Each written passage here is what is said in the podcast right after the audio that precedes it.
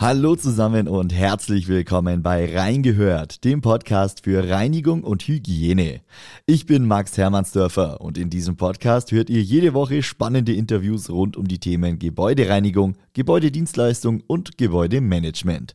Heute geht es bei uns um die Lage der Reinigungsgerätehersteller, die Herausforderungen und die Chancen für diese Branche. Im Rahmen der CMS 2023 habe ich darüber mit Dr. Peter Huck und Frank Ulbricht gesprochen. Sie sind Geschäftsführer bzw. Vorsitzender des Fachverbands Reinigungssysteme im VDMA. Ich wünsche euch jetzt viel Spaß mit dem Interview bei Reingehört.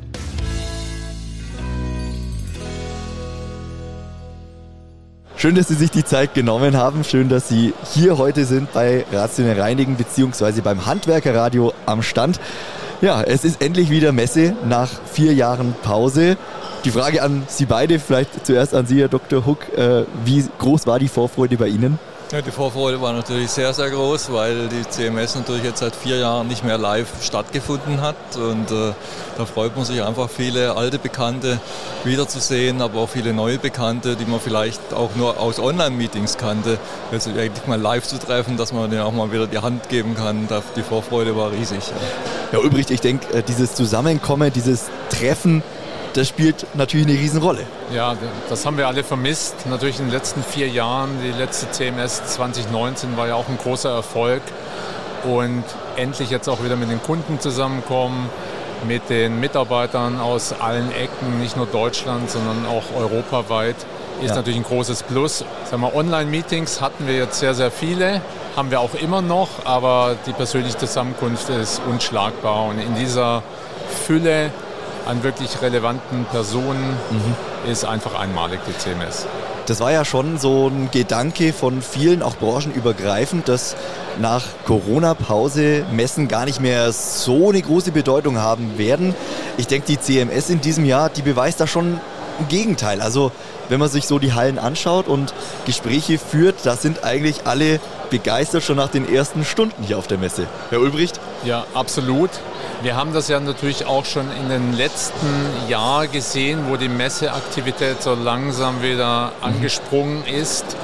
Und jeder hatte Lust auf Messen und wir waren uns deshalb eigentlich auch sicher, dass die CMS äh, auch aus den Vorgesprächen her ein Erfolg wird. Ja. ja. Man weiß es natürlich erst immer nachher, aber die Feedbacks waren gut und ja, kurzes Fazit bisher voll erfüllt. Herr Dr. Huck, lassen Sie uns mal äh, auf den Fachverband Reinigungssysteme im VDMA schauen. Sagen Sie da gerne mal ein paar Worte zu. Wer ist da alles organisiert? Das sind die Hersteller von Maschinen für die Gebäudereinigung organisiert, äh, insbesondere Bodenreinigungsmaschinenhersteller, aber auch die Hochdruckreinigungsmaschinenhersteller, äh, die hier unter einem Dach äh, zusammenkommen die gemeinsamen Themen bearbeiten. Alles natürlich unter Berücksichtigung von Compliance-Regeln. Das ist äh, klar, das kann mhm. man heute gar nicht mehr anders wagen. Äh, aber die kommen zusammen, um hier auch insbesondere längerfristige Themen, die jetzt äh, außerhalb des Scopes äh, der Arbeit einer einzelnen Firma liegen, zu bearbeiten. Wir sind eben die Interessenvertretung äh, gegenüber äh, offiziellen Stellen. Wir sind auch europäisch unterwegs mit unserem parallel geführten Verband E-United äh, Cleaning in, in Brüssel, wo sehr viele Regeln eben herkommen. 80 Prozent oder 90 Prozent der Regeln, die in im deutschen Markt gelten, die werden eigentlich in Brüssel geschaffen und dann in Deutschland ja. umgesetzt oder gelten direkt, wie zum Beispiel die Eco-Design-Direktive, die der ein oder andere erkennt, von dem Sticker, den er auf dem Fernseher und auf dem Kühlschrank findet. Äh, da sind wir unterwegs. Das sind Themen, die uns berühren, weil die Politik eben auch nicht alles weiß und wir da mhm. beratend und tätig sein müssen.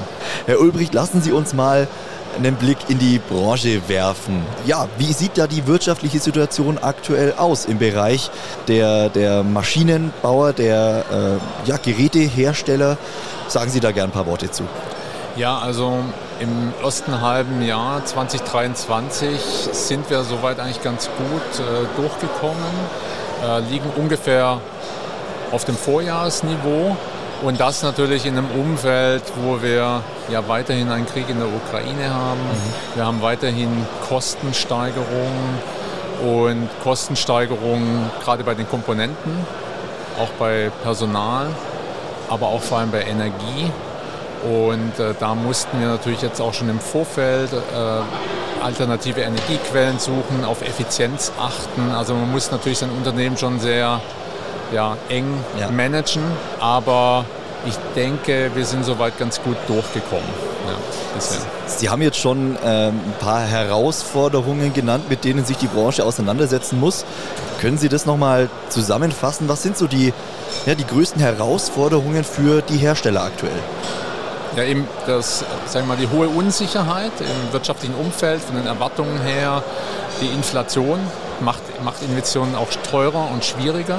Von daher ist es, glaube ich, ein enges, enger Austausch auch mit den Kundengruppen notwendig, äh, die ja investieren müssen. Wir arbeiten ja von unserem Verband her mit Investitionsgütern. Ja.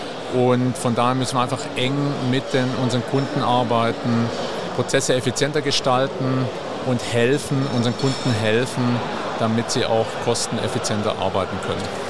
Gibt es irgendwelche Prognosen, äh, wie, die, wie das laufende Jahr zu Ende gehen wird, wie die Hersteller ins nächste Jahr auch schon schauen? Ja, also wir, wir erwarten eigentlich eine stabile Entwicklung, so wie bisher im Jahr auch. Ähm, keine großen Steigerungen leider, mhm. wie wir sie früher schon mal hatten. Aber wie gesagt, in dem gegebenen Umfeld können wir da ganz zufrieden sein und schauen ja, mit verhaltenen Optimismus, aber auch einer gewissen Vorsicht in die ja. Zukunft. Unser Werbepartner Makita fragt, hat's bei euch schon klack gemacht? Dann greift zu den leistungsstarken Makita XGT Akkugeräten mit 40 Volt Max zur professionellen Reinigung. Vom Boden bis zum Rucksackstaubsauger. Mehr auf makita.de. Herr Dr. Huck, lassen Sie uns auf Trendthemen blicken, auch auf Trendthemen der Messe. Digitalisierung, Nachhaltigkeit, äh, Robotik, KI, das sind so Schlagwörter, die man hier im Kontext der CMS regelmäßig hört. Wie gestalten sich diese Themen in Ihrer Branche, der Reinigungssystemhersteller? Das ist eine, eine sehr gute Frage. Äh, weil das alles sehr stark in der Entwicklung ist. Aber man hört eben nicht nur davon, sondern ja. man sieht hier auch einiges auf der Messe und es sind viele Stände da, die jetzt äh, mit dem Thema Software in der FM-Welt und in der Reinigungswelt unterwegs sind. Äh, die, die, Robotik sieht man hier an vielen, vielen Ständen deutlich mehr als vor vier Jahren natürlich. Auch viele neue Namen, die aufs Tapet kommen. Mhm. Auch interessante Maschinen, wirklich interessante. Ich war letzte Woche auch auf einer Messe in Mumbai und auch da viele neue Hersteller, äh, die jetzt kommen, auch teilweise mit Made in India, auch, auch mhm. aus dem Thema Robotik und auch eben von, von Softwareseite her kommt und äh, in diese Reinigungswelt hier einsteigen. Also es sind ganz interessante Entwicklungen. Äh, wir sind als Verband eigentlich daran interessiert, weil wir auch die Erfahrung haben aus, aus verwandten Branchen im VDMA, dass wir die Kommunikation vereinheitlichen. Die digitale Kommunikation, das, das kann sehr komplex werden. Mhm. Äh, und es ist wichtig, dass man eben wie in der wirklichen Welt zwischen Menschen, auch dass man zwischen Maschinen und zwischen Software-Einheiten hier eine einheitliche Sprache spricht. Das macht ja. da viel Sinn. Und wenn man die schon mal nicht hat, dann, dass man zumindest Sprachen hat, äh, die von der einen in die andere übersetzbar sind über sogenannte Matching Tables, mhm. äh, was man in der Kommunikation äh, im Gebäude zum Beispiel äh, längst schon hat, wenn man da verschiedene Protokollsysteme benutzt. Also die äh, Entwicklung ist ja rasend schnell. Äh, oft werden Schlagworte benutzt, da verbirgt sich manchmal mehr, manchmal weniger mhm. dahinter. Äh, Gerade in dieser Welt, wo, wo doch viele mit einem gewissen Halbwissen durch die Gegend gehen. aber wir versuchen das zu professionalisieren hier. Wir versuchen da eine Struktur reinzubringen und insbesondere das Thema Kommunikation hier direkt anzufassen. Wir haben hier auch einen Stand von Facility Data Standard, mhm. den wir auch vom VDMA her unterstützen, äh, wo wir auch eine einheitliche Kommunikationsstruktur äh, für die Zukunft anstreben. Das ist schon eine langfristige äh, Perspektive, die wir einnehmen. Ähm, was sehen Sie denn als Ihre größte Aufgabe seitens des Verbands? Also Sie haben gerade schon eben geschildert, so äh, ein paar Punkte, die Sie im VDMA dann machen. Können Sie es noch mal ein bisschen konkretisieren? Also im VDMA haben wir jetzt verschiedene Aufgaben. Äh, äh, die äh, sehr, sehr unterschiedlich sind, mhm. aber im Wesentlichen sehr langfristige Projekte. Also wir sind natürlich in der Exportförderung tätig, das heißt wir sind weltweit auf Messen auch unterwegs und äh, gucken, dass weltweit eben auch jetzt nicht zu viele Messen auch entstehen, weil sehr viele äh, Messeveranstalter natürlich sagen, das ist ein Thema, das interessiert mich, aber für uns Hersteller ist es natürlich wichtig, dass wir eine, eine ordentliche Messelandschaft haben, ja. wo, wir, wo wir so A-Messen haben, wir nennen das A-Messen, die halt internationale Prägung haben äh, und die, dann, dass wir eben in, in, in verschiedenen Regionen der Welt jetzt äh, wirklich dann eine, eine Schlüsselveranstaltung haben, mhm. äh, die wir dann unseren Herstellern auch anempfehlen äh, zu besuchen als, als Aussteller oder zumindest äh, im Eingangsbereich dann mal als Besucher. Äh, wir versuchen dann daneben auch das Thema Ausbildung weltweit voranzubringen, weil je komplexer Mechanisierung wird, desto mehr brauche ich eben auch Skilled Workforce, wie man neudeutsch, neudeutsch sagt. Und wir sind zum Beispiel in Indien unterwegs, betreiben dort vier Schulen für Gebäudereiniger, äh, damit, damit die eben professionell auch mit mechanisierter Reinigung mit Maschinen umgehen können. Das ist schon, schon wichtig, gerade in, in solchen Märkten. Das wollen wir auch ausdehnen auf andere Märkte. Äh, wir machen für unsere Hersteller natürlich Statistiken, damit mhm. wir auch entsprechende Forecasts machen können. Da ist ja sehr viel in Bewegung. Der Herr Ulbricht hat gerade gesagt, die äh, Vorausschau, was machen die Märkte in der Zukunft, interessiert uns natürlich jetzt nicht nur für den deutschen Markt, sondern interessiert ja. uns als exportorientierte Branche natürlich für ganz viele Märkte in der Welt, äh, die wir identifizieren, wo wir sagen, da äh, lohnt es sich auch für die Zukunft hier Strukturen aufzubauen und zu investieren. Mhm. Zum Abschluss lassen Sie uns nochmal auf die CMS und auf die Wirkung der CMS äh, schauen. Herr Ulbricht, wir fangen mal bei Ihnen an. Was erhoffen Sie sich von der CMS? Welche Effekte, ja, welche Effekte wünschen Sie sich von dieser Messe? Ja, also ich äh, erwarte natürlich einfach von der Messe, dass wir viele interessante Innovationen sehen, die dann wiederum den Kunden, ähm, auch gerade die Gebäudereinigerbranche helfen, ihre Prozesse zu verbessern, bessere Reinigungsleistung zu bringen und einfach wieder so ein Kickstart, neue Produkte, neue Dienstleistungen und natürlich einfach auch sich mal wieder gesehen zu haben in unterschiedlichsten Runden das macht das Geschäftsleben danach auch immer wieder einfacher und ist einfach Gold wert für die Zusammenarbeit.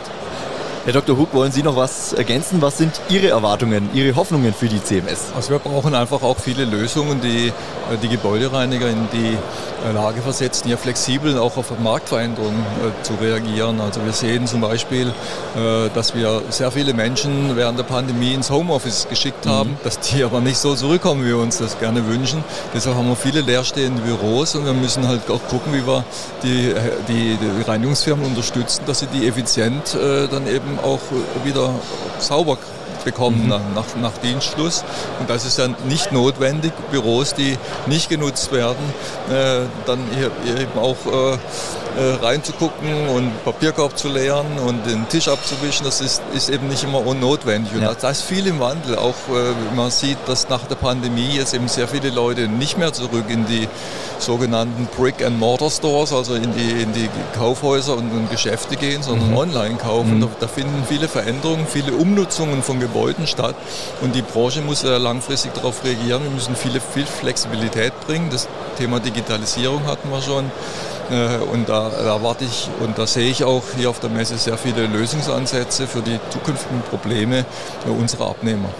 Es bleibt auf jeden Fall spannend in dieser Branche, in dieser Branche, die im Wandel ist, die sich transformieren wird. Ich danke Ihnen beiden, Herr Dr. Hucke, Herr Ulbricht, ganz herzlich für das heutige Interview, für Ihren Besuch hier beim Handwerker Radio. Ich wünsche Ihnen weiterhin eine schöne CMS und vielen lieben Dank. Dankeschön und Ihnen auch alles Gute weiterhin. Ja, Dankeschön, herzlichen Dank für die Einladung.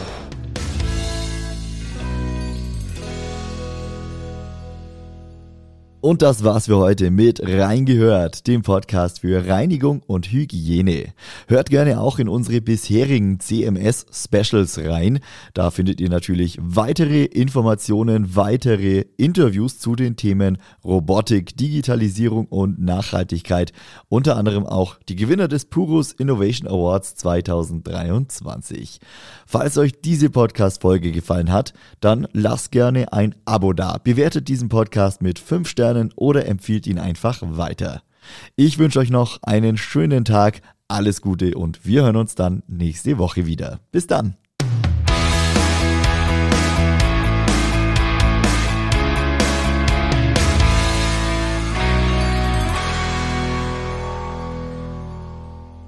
Dieser Podcast ist eine Produktion der Handwerker Radio GmbH.